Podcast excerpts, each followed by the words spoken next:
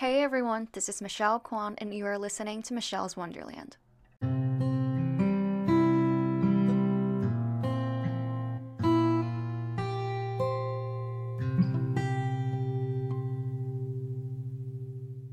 Yay! Hello, everyone. Welcome to my podcast. My name is Michelle, and um, so for this these podcast episodes, I usually do them in Chinese because most of my friends speak Chinese. But today, I have a special guest here. Her name is Polly. Hey. okay, do you want to go ahead and introduce yourself, Polly? Sure. Um, hi everyone. My name is Polly Le. I'm from Vietnam. Um, I knew Michelle since freshman year, but Yay. and this podcast has been like greatly delayed, but here we are after Yay. weeks and weeks of planning. So we're very excited. Yay! Okay. And today we're talking about mental health. And the reason that we're talking about this is because um, we had several conversations on this, and Polly took a leave of absence last semester. Um, actually, like during the fall of 2021, so it was like the first semester when everyone came back from COVID. Um, yeah, so I took a gap semester during that semester, so it was like a year, like two years ago, like almost two years. Oh, ago. shoot! Wait, why do I feel like it's from last semester? It felt the time yeah, time it it feels like last But, semester. yeah, yeah, yeah. Okay. And then, so actually, for this semester, spring 2023, I was also considering a leave of abs- absence because mm-hmm. someone's mental health is going downhill. and and Polly was there. Polly was there when I was debating between like um actually taking a break and continuing school. So thank you, Polly, for being there for Yeah, me. of course. I'm so glad. I'm so glad Michelle reached out to me. yeah. Um, yeah, it was. We, we had like a great conversation the day af- not the day after, but like the hangout after, and like I think that really like, um, sparked the idea of, of having this podcast today. Uh-huh. Yeah, okay. So today I have like a list of questions for you. So my Mhm. first question for you would be that since you're from Vietnam, can you talk about how how's mental health like in Vietnam? For example, like in the US it's very normal for people to go to psychiatrists or therapists, Mm-hmm. but in Taiwan it's not considered as a common practice. Yeah. Mhm. I feel like it's like the same thing because Taiwan, Vietnam, we're all in like Asian culture. Um, like mental health is definitely not something that we talk about a lot. I feel like, um, in Vietnam, I was very lucky in the in a way that I grew up in like a like I went to international school, Mhm. and so like it was like it was mentioned and it was like a very um widespread not widespread is- issue but like we talk about it a lot in class a lot in school and my school we actually have like a like a mental well like a wellness week Ooh, uh-huh. um and like the staff and the faculty was very supportive in terms of mental health but definitely it was not like even even in an international school environment mental health was not something that people like talk freely about. Like um if someone said that oh like i start seeing this therapist people would be like oh okay like like is it serious? Because normally if someone goes to see like a doctor um or like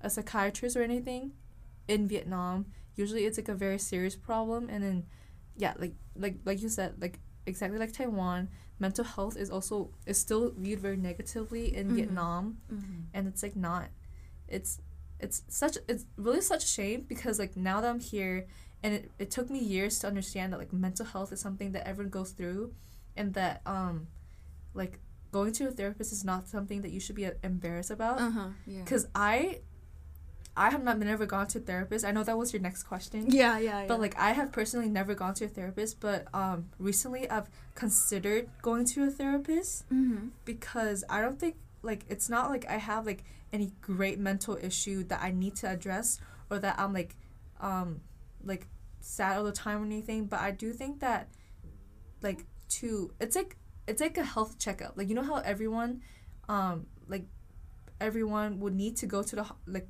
would need to have a health checkup once every few months or once Yeah. every like like once a year. Uh-huh. I think mental health is like the same thing because if your physical health cannot um like endure the changes of your body, then your mental health also cannot endure the changes of, of your body. It's like a yeah. it's like a normal thing. Uh-huh. And that yeah. your physical health is actually connected to your mental health. That's exactly. What yeah. Exactly. yes. So, yeah. Okay. So my second question for you would be: How old were you when you first heard of the term mental health? Um, like pretty early, as I said, I was in an international school setting, so mental health was mentioned a lot. Mm-hmm. Um, I think we start like really taking it seriously in, like, um, from from the like when we moved from middle school to high school. That's when things get more um, intense in, in a way that um, people start preparing for college. People start thinking about college and like what, what they want to do, and definitely that brings that brought in a lot of like stress Mhm. and um my school took mental health really seriously and um like they had like like they started having this like um like mental health depart not department but they have like a counselor they start having a counselor Uh-huh. and then um we also have like as i said like mental health week and then back then in high school um each one of like everyone was assigned to like a a advisory class and during Mhm.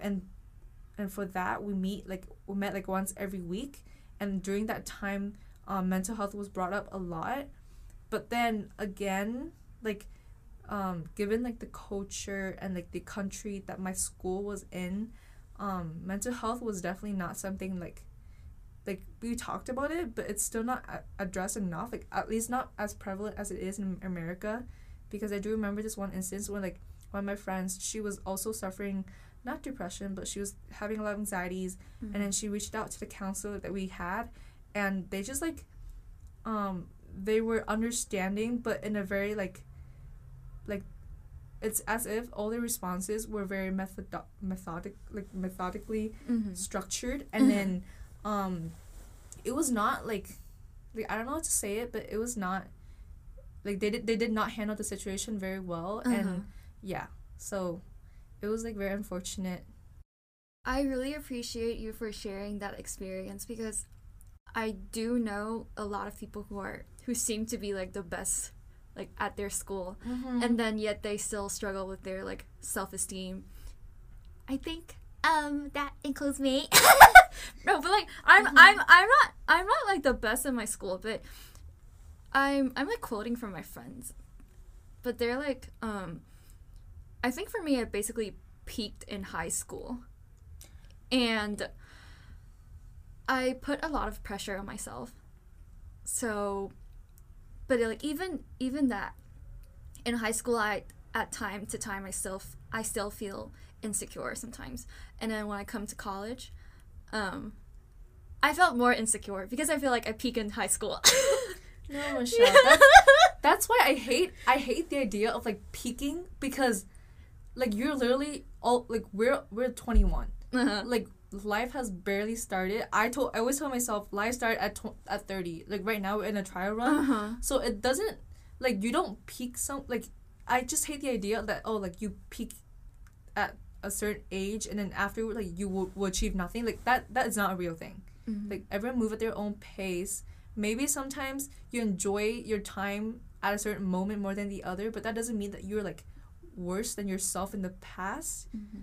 But like I, I'm glad you brought up the the, the whole self esteem thing because I think it's like a common thing, especially in like, like an Asian, like ac- ac- academic setting Mhm. where um, like it's super competitive. I know in international schools, like everyone just want to get into the best, the top schools, Yeah, yeah. and um, like everyone's just trying to be the best in the class and like go to uh, have the most um extracurriculum activities and just like the best resume best qualification for the best schools so it's like a common experience and then obviously when you go to college um the people that you meet will have the same qualification that you as you Mhm. maybe even better Yeah, yeah. so like like it's like a normal tran transition and i feel like everyone everyone feels the same way it's not just you yeah. hmm yeah Polly, you're like my mentor. No, no, no.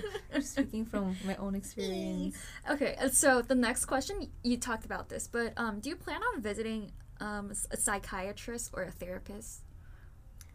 I I am actually I my friend um one of my friends it was like very random I one of my friends that I just met a few weeks ago we were talking and then somehow he was talking about his therapist and then he gave me her contact information actually I haven't contacted her yet mostly because um I'm just like afraid like like like we were talking about the stigma of mental health in Asian culture. It's still very Oh, prevalent. Yeah, it is. and It like is. even though I was even though I go to USC and it's been four years and like I've been exposed to a lot of like um a lot of like stories of people with struggling mental health and like I know that it's like a normal thing and clearly I talked about how it's like a very like normal thing to go to therapist but there's still like something in me that kind of makes me hesitate to contact a therapist mainly Uh-huh. because I don't think um it's just this, this idea that you think like oh like I'm fine like I, I can do it by Uh-huh, myself mhm.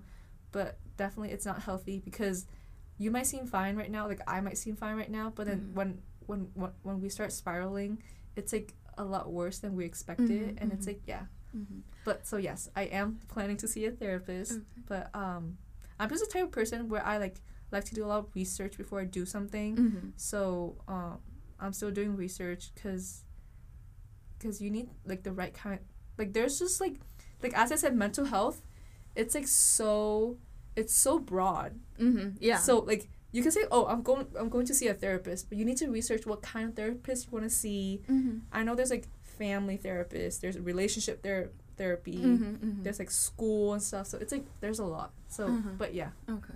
Oh, I'm speaking from my own experience. Like, I totally understand your feelings. Like, when I came to USC, it's like mental health is a very big thing. But then Mhm. I guess the Taiwanese or traditional side of me was like, no, I don't think I need actually need to see a therapist. Like, I'm not that broke, you know, like mentally broke. yeah yeah yeah Uh huh. And then, but then I still ended up seeing a therapist because um, during my junior year, I was actually, um, this is going to go back to elementary school. So when I, w- I think when I was in fourth grade or third grade, I had like suicidal thoughts.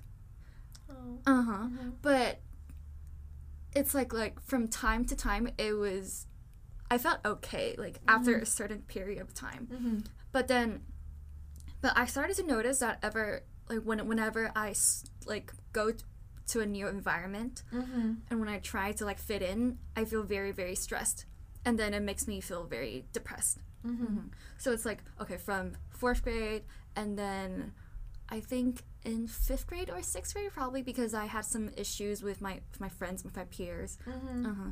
and also yeah when I first went to my junior high school, I remember I was like crying because I really wanted to go back to elementary school and I think Mhm. yeah like I, I started to notice that I have like this bad habit of ruminating like thinking about the past instead of focusing on the future or the present oh okay so fast forward to junior year.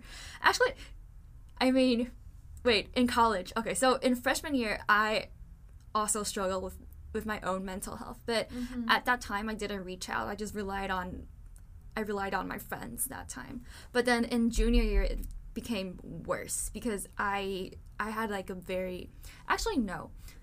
I was going to say I had a very bad broke broke up experience but objectively speaking I don't think it's that bad. It's just that the breakup really affected me and I think it really forced me Mhm. to to like face my own problems. Like i have to start facing it and go to a therapist and then tell them that oh so i have this like suicidal thoughts. I want to fix it. Can you help me? So that's when i started to see a therapist. Um but for for my parents it was it was i think it is hard for them to to process it because Mhm. um from like an outsider's perspective i have everything well yeah I know, I know what you mean, Michelle. Yeah. Like I am in the same thing, same position, but I think like we shouldn't take our emotions lightly in the way that like, like just because you're privileged, just because you come from a good family, that doesn't mean that you can't be sad. uh-huh. That doesn't mean that you don't have these in- intrusive thoughts and like, like as you said, your breakup, it might. A breakup is a breakup. Like, mm-hmm. like you like don't, don't like lower the value of it Mm-hmm. and like don't like i don't know how to say it but like um every single experience that you had it's as tr- it's as important as everyone else yeah so like don't don't think that it's less than anything else and like in terms of your parents, I don't think they're shocked in a way that they're like, like um, I think they're just like, cause they love you and then Mhm. they want you to be happy. And when they hear that you see a doctor, it's like when you when someone you love say that they're hurt, Mhm. obviously you be, will be very worried. yeah. So I don't think they think less of your problems or anything. Mhm. It's just that they're just worried because obviously you're alone in a new foreign environment and they can't be there to take care of you. So they're just Mhm. sad about it. And also like yeah, like I was actually talking about this to my roommate and then I just like there was this period of time where I just kept crying and I'm like I have no reason to cry. I come from a happy family. My parents are together. Um like I'm like very privileged. I go to a good school. I'm like I'm like I have everything I want. So why am I sad? Like, and she was like, "Oh, like you deserve to feel sad. Mhm. That does not take away your right to like that does not take away your experience or like undervalue it at all." Yeah. So, yeah. So don't don't feel sad. Yeah, I'm okay. I'm okay. Mhm. Wait, um, I think it's it's very it's very good that you're trying to see a therapist, and I really encourage you to do that. Like, let me know if you have any questions. And even Yeah. like even like even if you're like fine right now, if you notice every single time you start spiraling, it's always the same problem. Mm-hmm. Oh yeah, so it's true. always it's so and that's because all the problems in the past have not been addressed properly. oh yeah. And so you may seem fine right now because you've moved on and you get you got distracted by other things. Yeah. But then um when you start feeling bad about yourself, the same thing will surface Mm-hmm. and it's like yeah. So think of okay, I've been giving a lot of advice, but um every time like one of the w- one of the um reasons why I want to see a therapist because I view it as like a way to prepare for for me prepare for when I start having intrusive thoughts Uh huh. it's like how you know how like okay for example there's a flood and then you don't prepare the flood when it start flooding Yeah. you prepare the flood before when Yeah. everything is fine Mhm, mhm. so think of mental health in that way like you're preparing yourself for the worst when you're doing fine so that when you're actually facing the problem you have all the tools you have all the skills and you have all the like the knowledge to deal with it Mhm. by yourself Yeah. because um sorry i'm just like rambling No, no, you're you're But, fine. like, you're fine. like the same friend who recommended me the therapist, he was like, a therapist is not supposed to help you deal with your problem. Wait, no, a therapist is not supposed to Tell you? to solve the problem Oh, for you, uh-huh. but that the therapist is supposed to help you find a way to solve your own problem. Uh-huh. So they give you the tools for you to solve your own problem. Mhm. So don't think like, oh, I'm sad. If I go see a therapist, I'm it's just gonna be like, oh, I'm talking to someone and then they will make me feel better. Think of it as like I'm sad. I'm seeing someone who will give me the tools to make me feel better. Mhm. That's what I think. Yeah, makes sense. Okay. Um, so for the next question, how big of a problem do you think mental health is among among USC students or like your peers from Vietnam, like here at USC? I can't speak for my peers from Vietnam because I haven't I don't really keep in contact with a lot of them except my closest friends. Mm-hmm.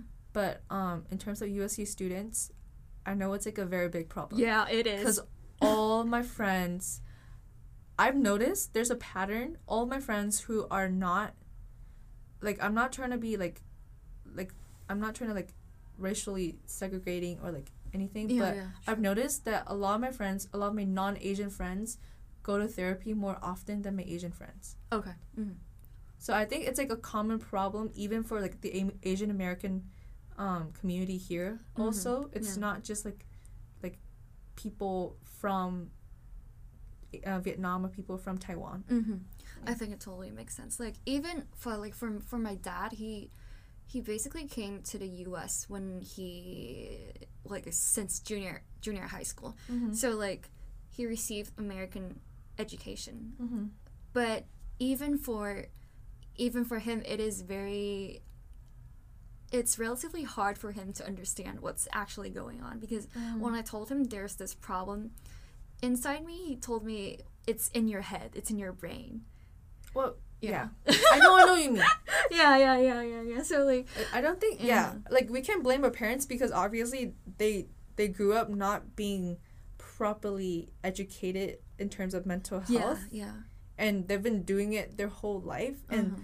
But then you have to think of, of it this way, like I'm not trying to like undervalue or like um, minimize their experience in any way, but I Mhm. feel like our experience and our life right now is a lot more challenging than they were in the past. Mm-hmm. In the way that we have to move across the world, we have to assimilate ourselves in different cultures, or at least for me, because my parents they grew up in Vietnam and didn't Uh-huh. didn't yeah. move out. But um, yeah.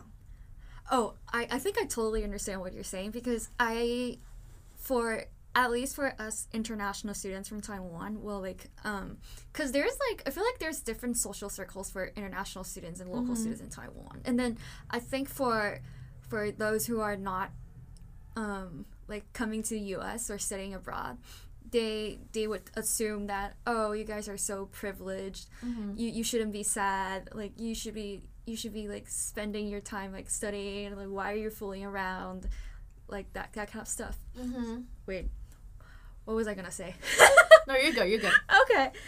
Um and then oh yeah. So we have no reason to be unhappy. Like why are you unhappy? You have the privilege to study abroad. You should be happy. You should be grateful. Like people people envy you for having this opportunities to study abroad. Why are you so sad? Like what are you doing? that's such a bad like that's such a bad perception because first of all, yes, we're privileged, and like I know I'm sound I'm sounding like very like pretentious and everything, but like no you're fine but like I feel like everywhere like people face different problems everywhere they go. Like in Taiwan, obviously the academic it's more rigorous than here, yeah and it's like a lot more like it's just harder and more more more challenge and more like pressure mm-hmm but then here, um, we have to compete with not only people from our own country, but Yeah. also like people who were born in America, people from all different, like people from across the world. Like Mhm. there's just so many different kind of pressure that you have no idea that we have, yeah and I feel like it's just it's just a bad like perception to view that just because we're where we are that we can't feel sadness. mm-hmm It's just like yeah. I feel. Wait, okay. So now we're gonna talk about the different types of mental health issues. And so the first one would be stress from school. So are you personally affected by this and do you want to talk about your experience? Um, stress from school. I think. Um, Yeah. when it comes to stress from school, the main problem for me is not that the classes are hard, but in the way, in a sense that like back when I took a leave of absence, it was because I was confused between two majors and I didn't know which one to choose. So just a little background. I entered USC as a communication major, but now I've switched to accounting. But before I made the switch, it, it was definitely very like difficult to to like decide because I do love communication. I love like media production and everything, but um obviously that didn't really work out for me and I don't really see myself working in the entertainment industry. So it was like a very stressful period because I I don't love accounting. Not then. Now I love accounting. now it's like I'm so glad I made the switch. But like Uh-huh. back then I was like, ew, like accounting, it's math, it's business, it's so, it's gonna be so hard Mm-hmm. and like I'm gonna be so boring. But then um there's just this one point where I realized like your major does not define you as a person. Mm-hmm. Like the career that you choose is just a way for you to achieve the lifestyle that you want. Mm-hmm. I don't know if that makes sense. That makes sense. That it's like sense. I choose to be an accountant because I want to make enough money to fund the lifestyle and the hobbies that I want to pursue. Mm-hmm. It does not define who you are as a person, and I think people should understand that because, um, especially like like people who are entering college. I know it's a very stressful process choosing what school and choosing what major you want. Mm-hmm. But like at the end of the day, yes, choose something you're passionate about. But if you already chose something you're passionate about and you don't see it working out, don't get stressed out. Choose something that you.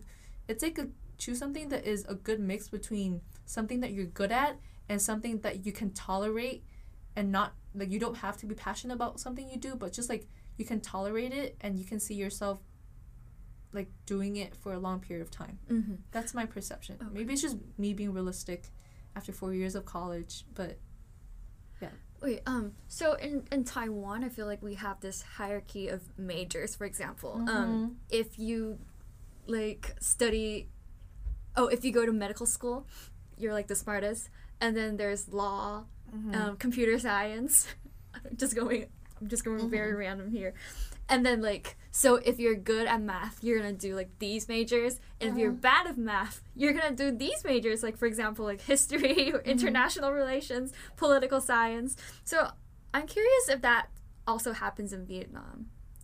Yeah, for sure. like Okay. especially in like public school. Um, I don't know, like for international school from where I go, like from where I'm from, it's like a lot more flexible. But definitely for public school, that's still like the common, um, like common like, like, preference for Uh-huh. people. Yeah, yeah, yeah. But that's what I love about like, um, like American system Mm-hmm. because ever since I come here, you just have to realize that like people who take like creative majors or people who are in majors that doesn't seem like who are- take non-STEM majors, they're not stupid. Mm-hmm. I've met some of the smartest people who take like um like communication or theater. Mm-hmm. Like I'm just gonna draw it from my own experience. Sure. But my roommate Andrea, she was featured in one of Michelle's podcasts. She's Yeah. super smart. She um she's a communication major and usually that is look like being looked down on even in USC. But she's interning for Disney right now. Mhm. I bring this up everywhere because I'm so proud of her. But she's interning at Disney right now. She's planning to move to New York and like switch to finance. And um yeah, and then my other roommate who is a theater major, Mila, she's people when people think of theater, people are like, oh, like these those theater kids, like they're just acting and crying and stuff. But no, she's actually really smart. Mm-hmm. She got almost like a full scholarship.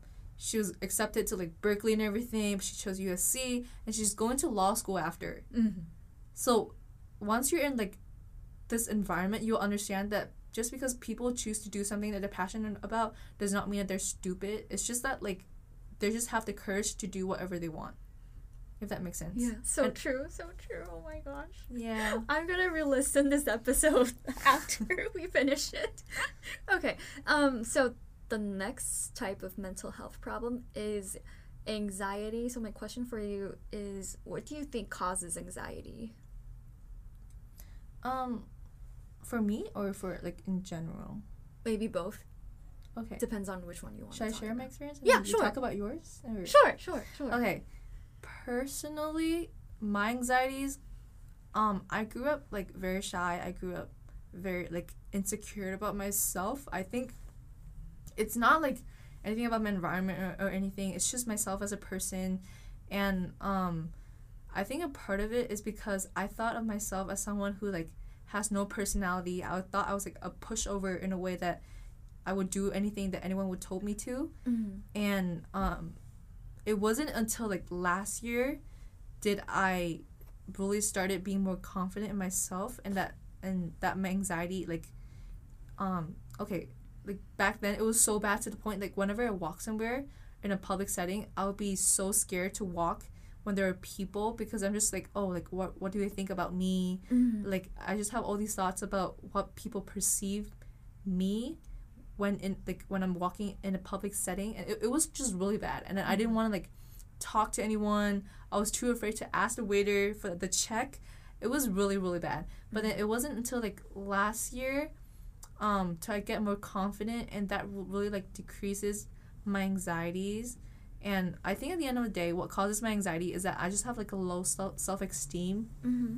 and that I wasn't I didn't know who I was and what I want and um it wasn't until I discovered like my cuz okay I feel like I'm just like I arranged this so badly but like um the one turning point that really gave me the confidence I have now that like reduced my anxiety is when I started reading and um I think having a hobby is so important because it reflects what you who you are and what you want.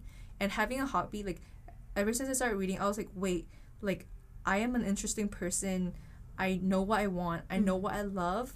And um and like people should appreciate being able to have me around. Mm-hmm. and i think that kind of like energy that kind of thinking reflects like kind of like reflects outside and other people start picking up on that and that's when like people like it's just like i get more comfortable with people because now I think that I'm not any lesser than them Mhm. and that I'm like as interesting as everyone else and that um, I do have something to contribute to them. And so, yeah, Mm-hmm. Okay. that's yeah, uh, that's like such a long answer. I No, no, that, like no, it steers away from the, you're, with the to- no, question. you're totally fine. Um. So, okay, for me, um, so I'm I'm not trying to attribute the problem to my parents, but I grew up like getting scolded very often. Mhm. So, and I noticed that whenever I see that my parents are not happy with me, I my, I think my heart beats faster and I get Mhm. nervous. And I now I started to realize that oh okay so that was an anxiety. Mhm. And then um so I do think that part of the cause is low self-esteem in which I think it's it's not just my parents, not just the environment. I think it's everything including like I do Mhm. have some my like own problems I have to deal with. And but about the like you talked about your like you can't really um walk in public spaces. I have had that, that experience um, during my last winter break when I went back to Taiwan. Mhm. So like, um, I was just like working on my essay that afternoon, but then my brain isn't. I feel like my brain isn't listening to like, listening to me. Like it's not working. Mhm. So I only had a little. I only had like little progress, so I was very anxious, and I was very sad. I was very depressed. But then I figured out, okay, maybe I should just like go home. I, I think I need some rest. And then, so because I was I was at like a bookstore, and then there's like a metro Mhm. downstairs, Mhm. and then so I went downstairs, and I was like, okay, so maybe I should take the metro home because it's cheaper. And then, but I realized that oh, but I don't think I brought my like card for the metro, my metro card. Mhm. So I started to panic. and I'm like, shoot, maybe maybe I should take the taxi. Maybe I should take Uber. But then I'm like, I I, I don't know why. Like I start I freeze. I froze there, and then Mhm. I, I I really don't know what should I do. Like should I take the metro? Should I take the taxi? Should I just Uber?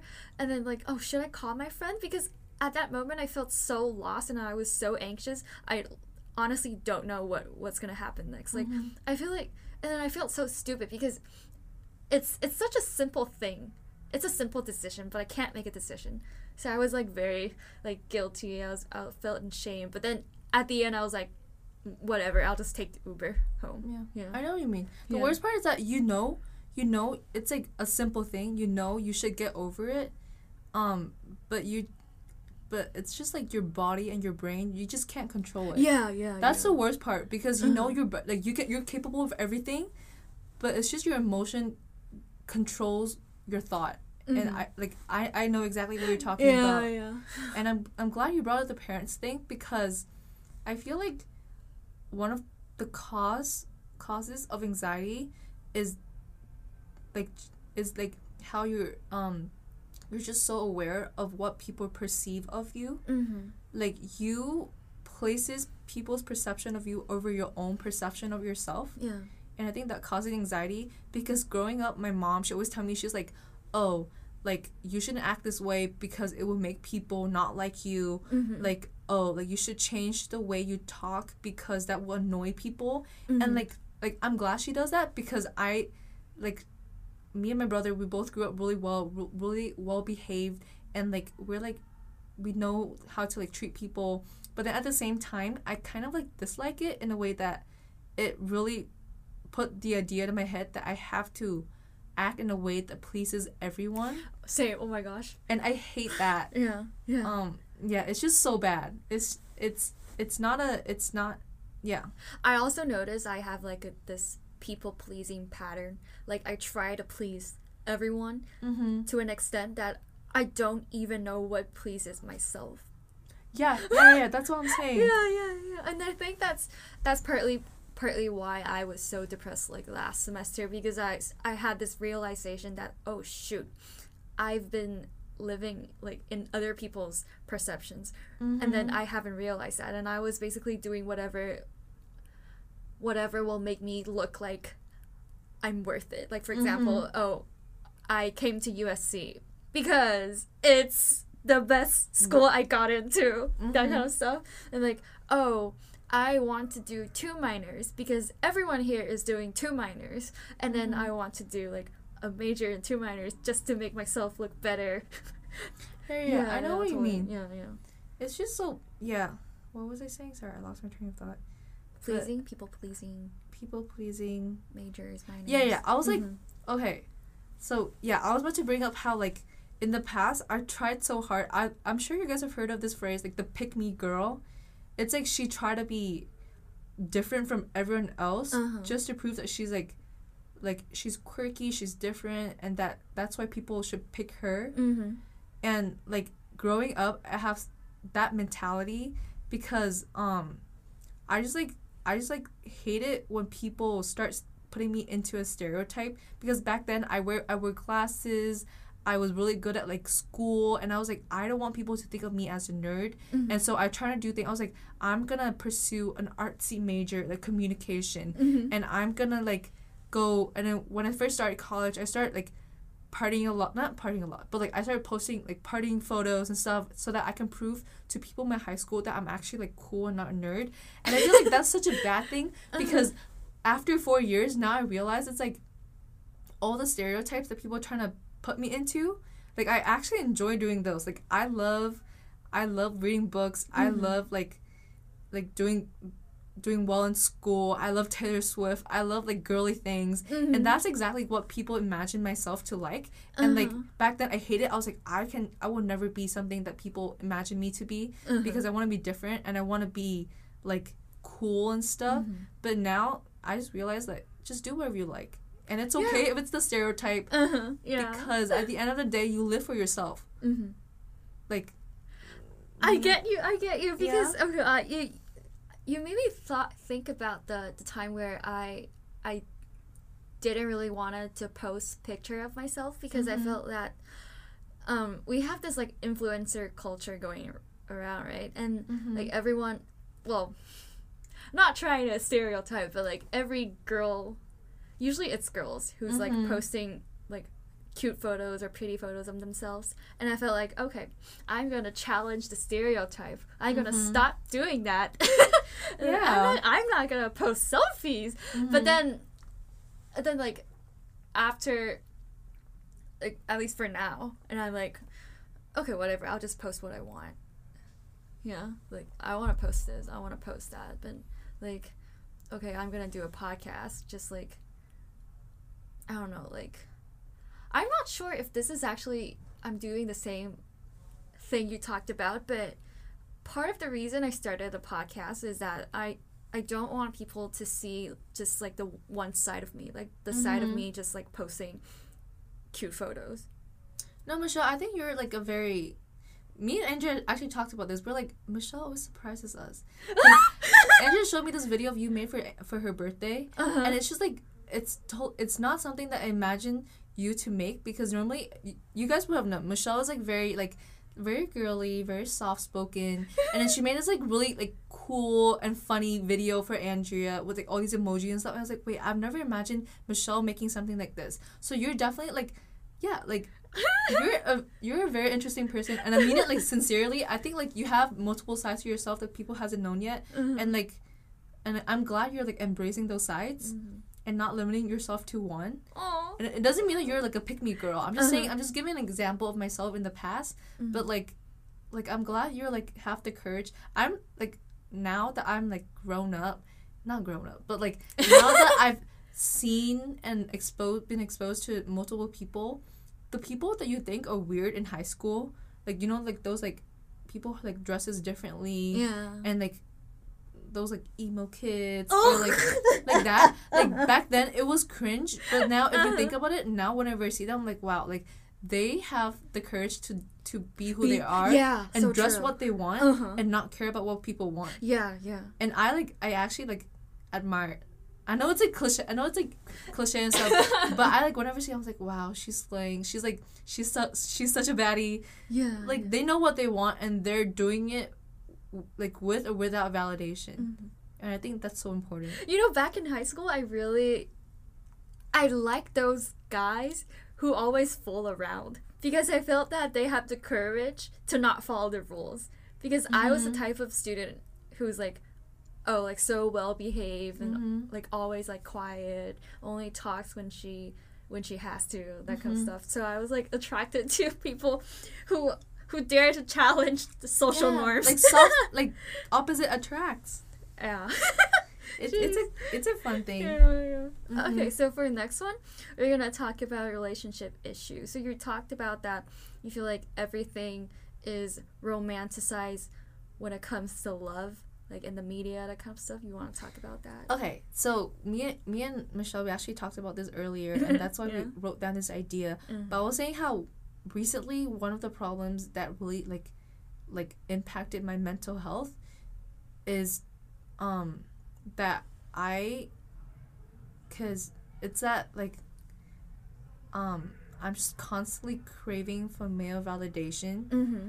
and I'm just constantly thinking that I have to have a boyfriend. Mm-hmm. I have to like hook up with a bunch of people to make myself feel worthy Mm-hmm. because of like the environment that we're in like USC there's a big ho- hookup culture um and like everyone is like dating around and stuff Mm-hmm. and so it's like definitely putting a pressure on um on me because um I always think to myself I'm like wait like why am I not like hooking up with as many people as those around me Mm-hmm. like what is wrong with me and like what am i doing wrong? Is it because i'm not attractive enough? Is it because i'm not interesting enough?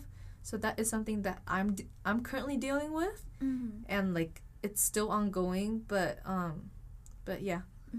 About the male validation and male gazing you know like i i have a boyfriend and i i feel like i still struggle with this because i i noticed that i have this very okay i it's bad to judge yourself but i think i have a this like bad pattern of trying to gain my guy friends approval. Like because for me i felt like i because i don't have enough self-esteem or i don't love myself enough so i have to i have to like get people's approval like externally like i don't think so michelle. I don't think i don't think it's any i don't think it's a it's a reflection of your self-esteem. I think it's the way the media focuses on romantic relationships so much mm-hmm.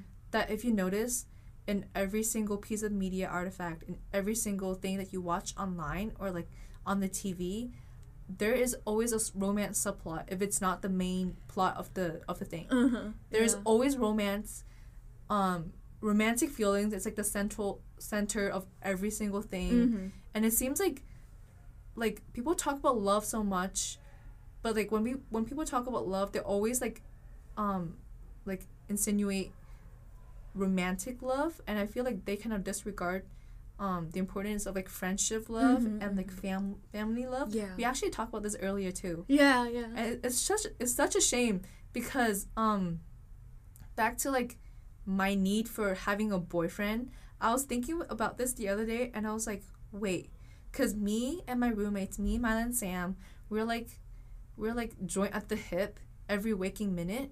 And we're like always laughing always talking. Like the moment i wake up i would ra- run to their room Aw. and we just like talk nonstop for like the whole day until we go to sleep. Mm-hmm. and I was like, wait, like I I have someone who I can talk to 24/7 and like every single day. And they understand me and they love and they respect me. And that is still not enough for me mainly because everywhere I, I look around me people are having a different kind of love from what I have Mm-hmm. and I think it's like such it's so toxic Mm-hmm. that like you have the idea that you're not enough just because you have a different kind of love in your life Mm-hmm. that than um other people around you and then like the things portrayed on media Mm-hmm. and yeah No, you don't need a boyfriend. you don't need a boyfriend if you don't feel like having one. Yeah. okay, so we, we talked about this a little bit, but now we're gonna talk about problems with the media. mm-hmm. So there are a lot of problems, and I'm gonna let you talk about them. Yeah. okay yeah shifting from the male validation the male gaze in the media everything's being romanticized um those are like the main problems with the media, but also in the way that like I'm sure you guys um know about TikTok. I'm sure you guys are on TikTok. and like if you see if you go on there and you scroll on your for you page, I'm sure the first 10 videos there will there will be at least one attractive person on there. Mm-hmm. And I'm, like that brings me to my next point in the way that like everything is so flashy, everything is so perfectly portrayed on the media that you just have like it really impacts your mental health because um you always see how people talk about like how good they're doing at school and how they got into like the best schools and how they got like the best internship at the big four accounting firm i'm bringing my own personal thing Yeah, yeah. the Come like on. the top firms how they're like earning six figures for the investment banking job and all that stuff and um it's just bad because you're focusing on like the 1% of their life Mm-hmm. and they they're not showing you like the negative side of their life Yeah. and it just makes you have this wrong perception that you have to be as happy as they are tw- like all the time and that's not true Mm-hmm. because yes they might have a six figure job but at what cost you know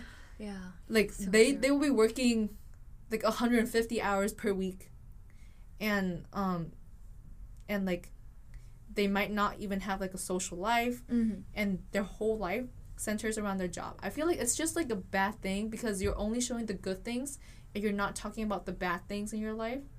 And that really and that like for people who are not secure about themselves, seeing those stuff, it really impact their mental health and their self-esteem because it puts the wrong idea in their head that they have to be as successful and as um and as like attractive to be happy Mm-hmm. and that's not true. You live for yourself. You like as long as you do the things you love, like as like like if like for example, a like a mid tier company accept you, that's an achievement. Like you should be Mhm. happy about that. Don't compare yourself to other because like you don't know what what's going on behind them. Maybe like most of the people you see, they're like nepotism baby.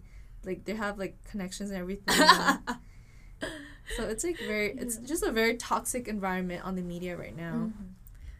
Compare yourself to who you were yesterday, not to someone else. Oh, like who you are in the past. Yeah, like who you were yesterday. Like, I think it's um like becoming a better version of yourself every day. Just, Yeah, just yeah. compare yourself to to yourself. compare yourself to yourself. What am I talking about? No, I know what you mean. Yeah, yeah, and like, and like I know some people like bringing to that point. I know some people they're like, oh, like if I compare to myself in the past, I'm still not good enough because in the past in high school I'm like the class president and now I have no internship and anything. That's not true. You're still growing. Like you're maturing, you realize what you want, and maybe you were class president back then, but that's because you're just following whatever criteria there is to get into a good school. But now you're doing what you love and like you're focusing on yourself. I Mhm. think like personal like mental growth is also really important. and Yeah, that's not is. stressed enough. Yeah, mental health. I don't. At least in my high school, well, like we have a we have a counseling department, like mental health counseling department, Mhm. but I don't think it was treated as serious as it was at least compared to your high school, from what I've heard of. Oh no, no, my high school it was it was it was just for formality. Oh, okay. No yeah. one really take it took it seriously too. But like, wait, keep going.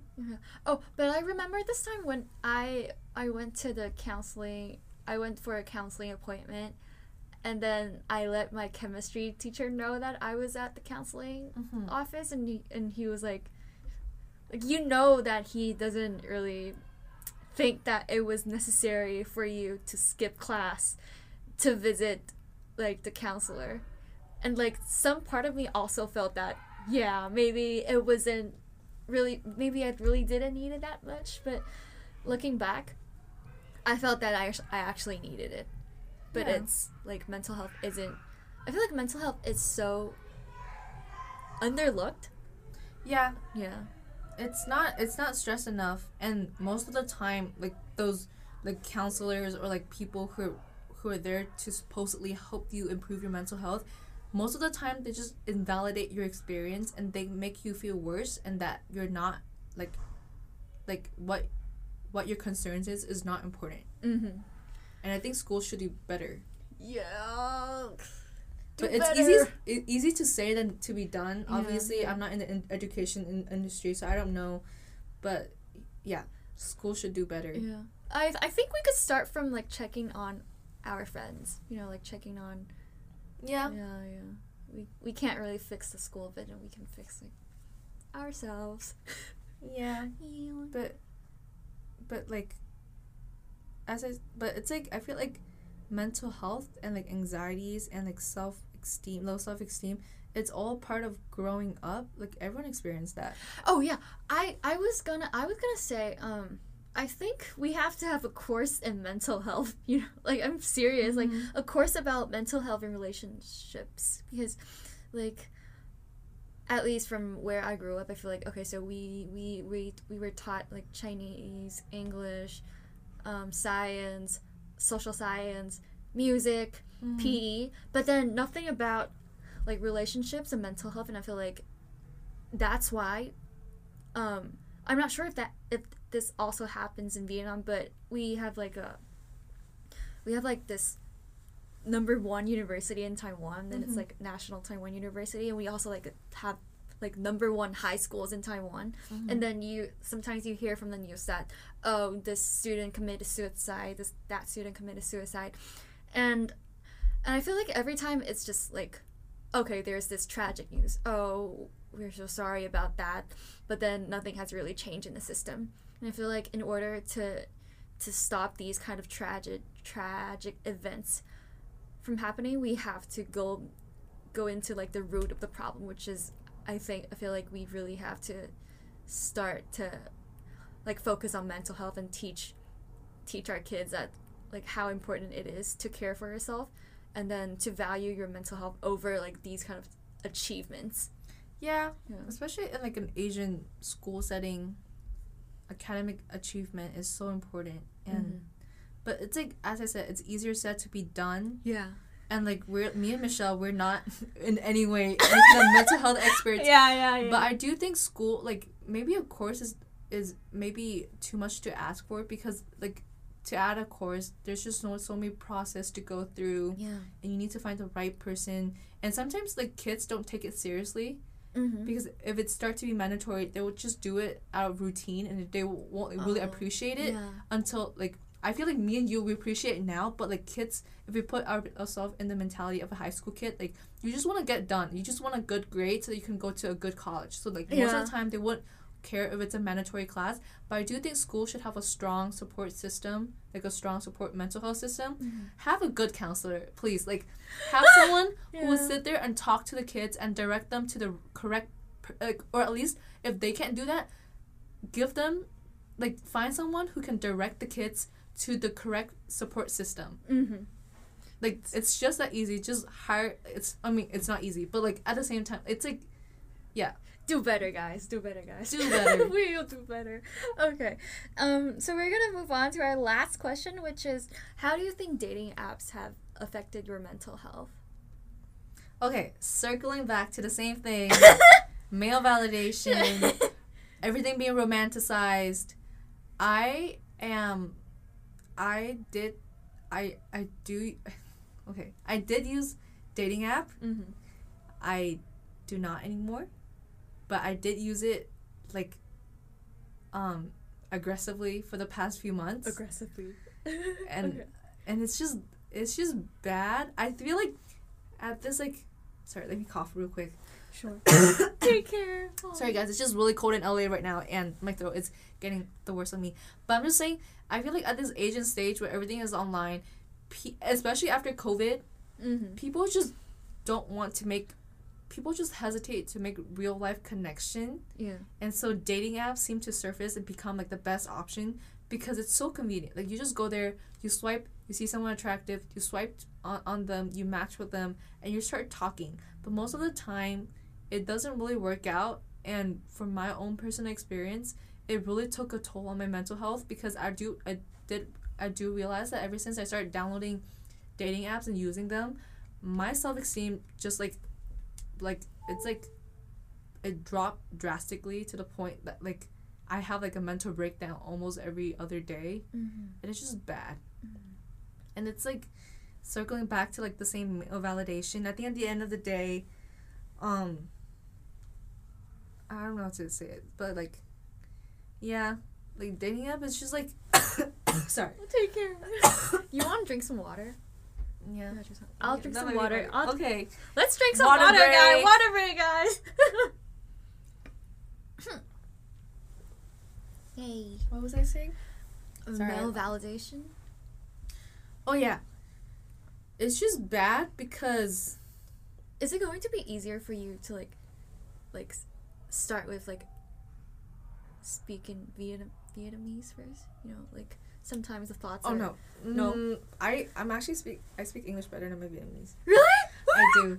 I whoa, whoa, whoa. Okay. because I I have like a fourth grade level Vietnamese, and like I can. Exp- the only reason why I I'm, I still can talk Vietnamese is because I read like Vietnamese newspaper and this like gossip page. Uh-huh. And, like, I love it. I go there on there every day. Gossip page. So that's like the only reason why I still speak. And also my parents, I speak Vietnamese with them. Uh-huh. But like I'm just like not.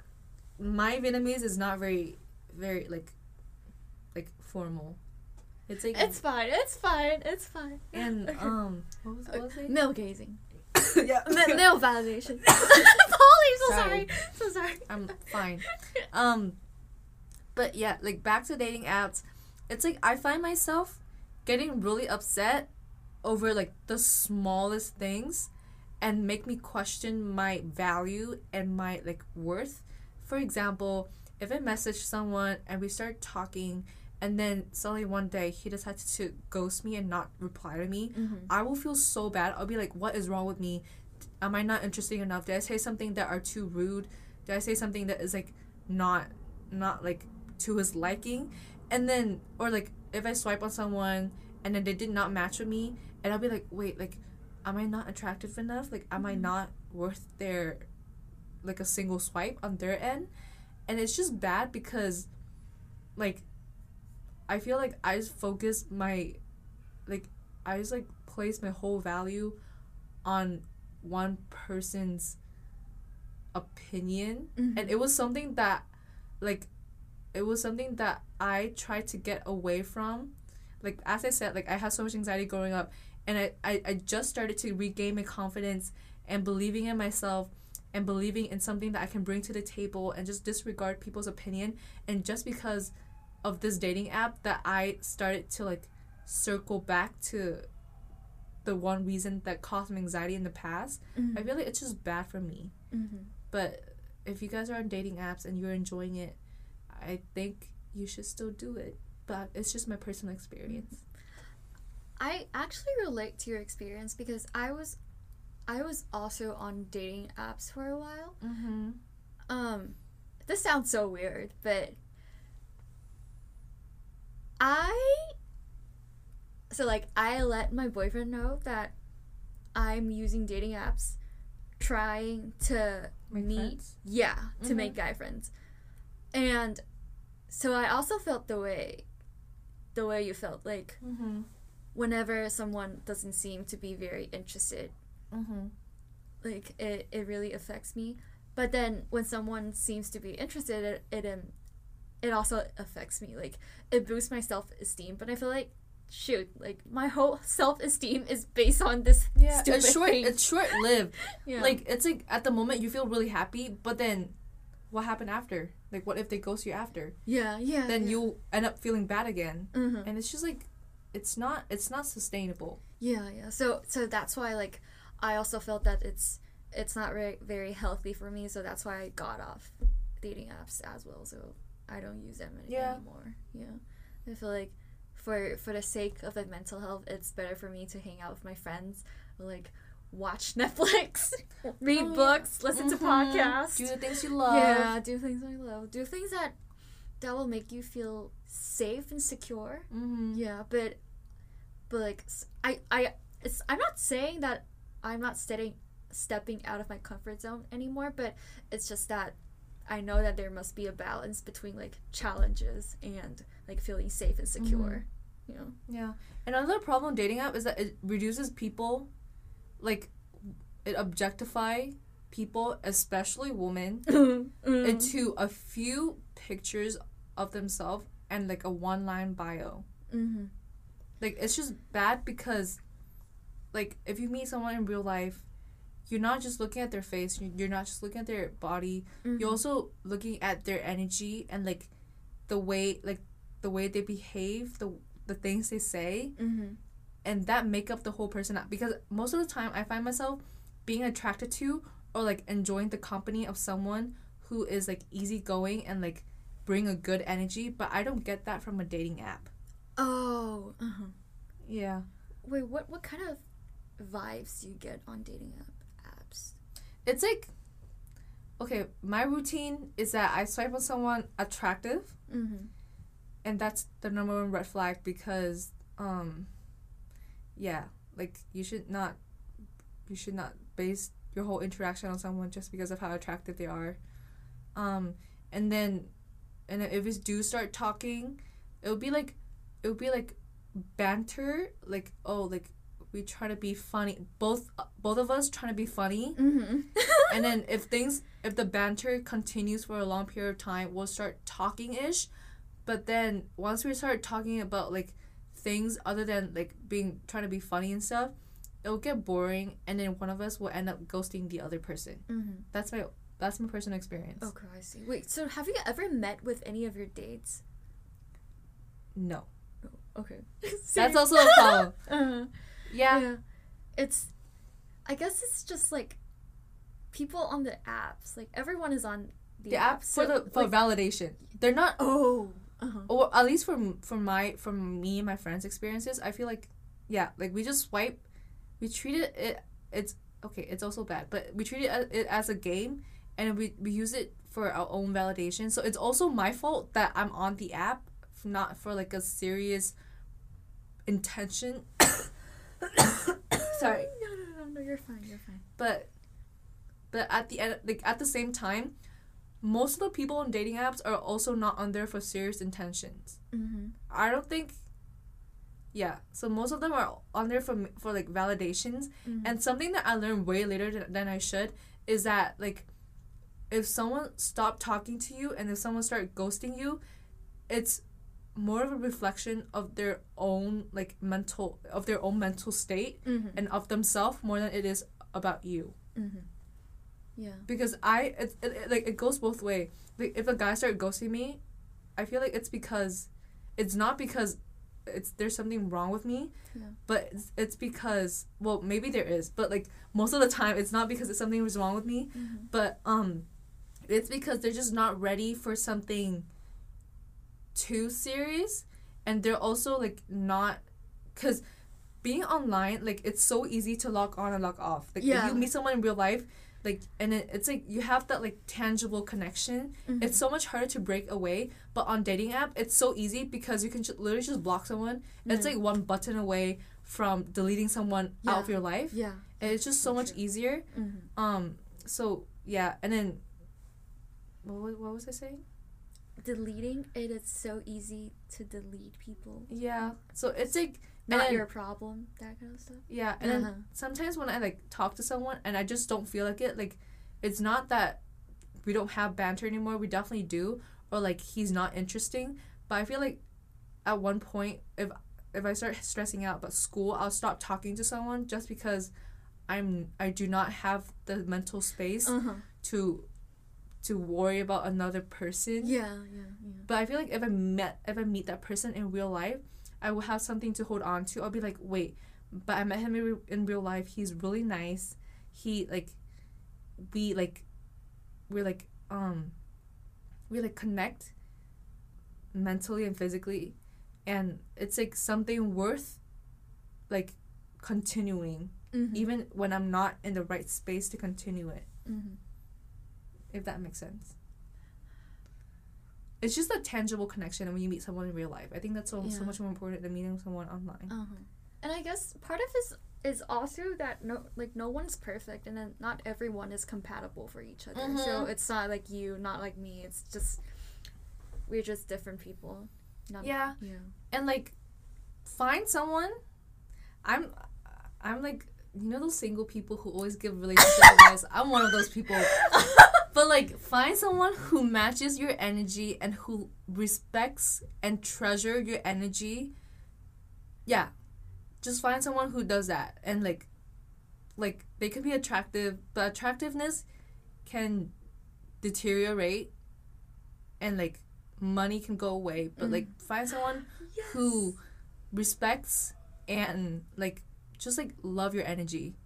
I think energy is so important when you create connection, even for friendship. Mm-hmm. And I feel like what's under energy is like, I think it's also like values. Mm-hmm. Yeah, so like the, the values affect your energy, and that's why you feel connected. So I Yeah. feel like that's very important when it comes to relationships. No, instead of- no, I yeah. agree. Yeah. Value is so important. Yeah. Like once you have like the same perception of life, Mm-hmm. I think that's so much important that like, like whether you guys come from like the same kind of same family or not same family, but like si- similar family background uh-huh. or like, yeah. Yes. oh, take care, Polly. Sorry. Yeah. Okay, so we went over all of our questions. Yay! So, Polly, I want to thank you for. Ha- Wait, actually, what, what was I going to say? thank you for coming here to do a podcast with me on a cold and rainy day. No, thank you for having me. And yeah, I know it's you were Michelle was actually really stressed earlier because it's her first English podcast. yeah, it is. So please treat this kindly, guys. I know I I know I might not sound very um likable and I might say some things that are controversial, but yeah. No, just you're likable. this- You're likable. You're likable. just treat this kindly because Michelle put a lot of effort into this. she was really stressed. That's her mm-hmm. first English podcast. Yeah. Thank you, guys. Thank you, Polly, for those Thank kind you, words. Yay. Thank you for having me. Yay. Bye.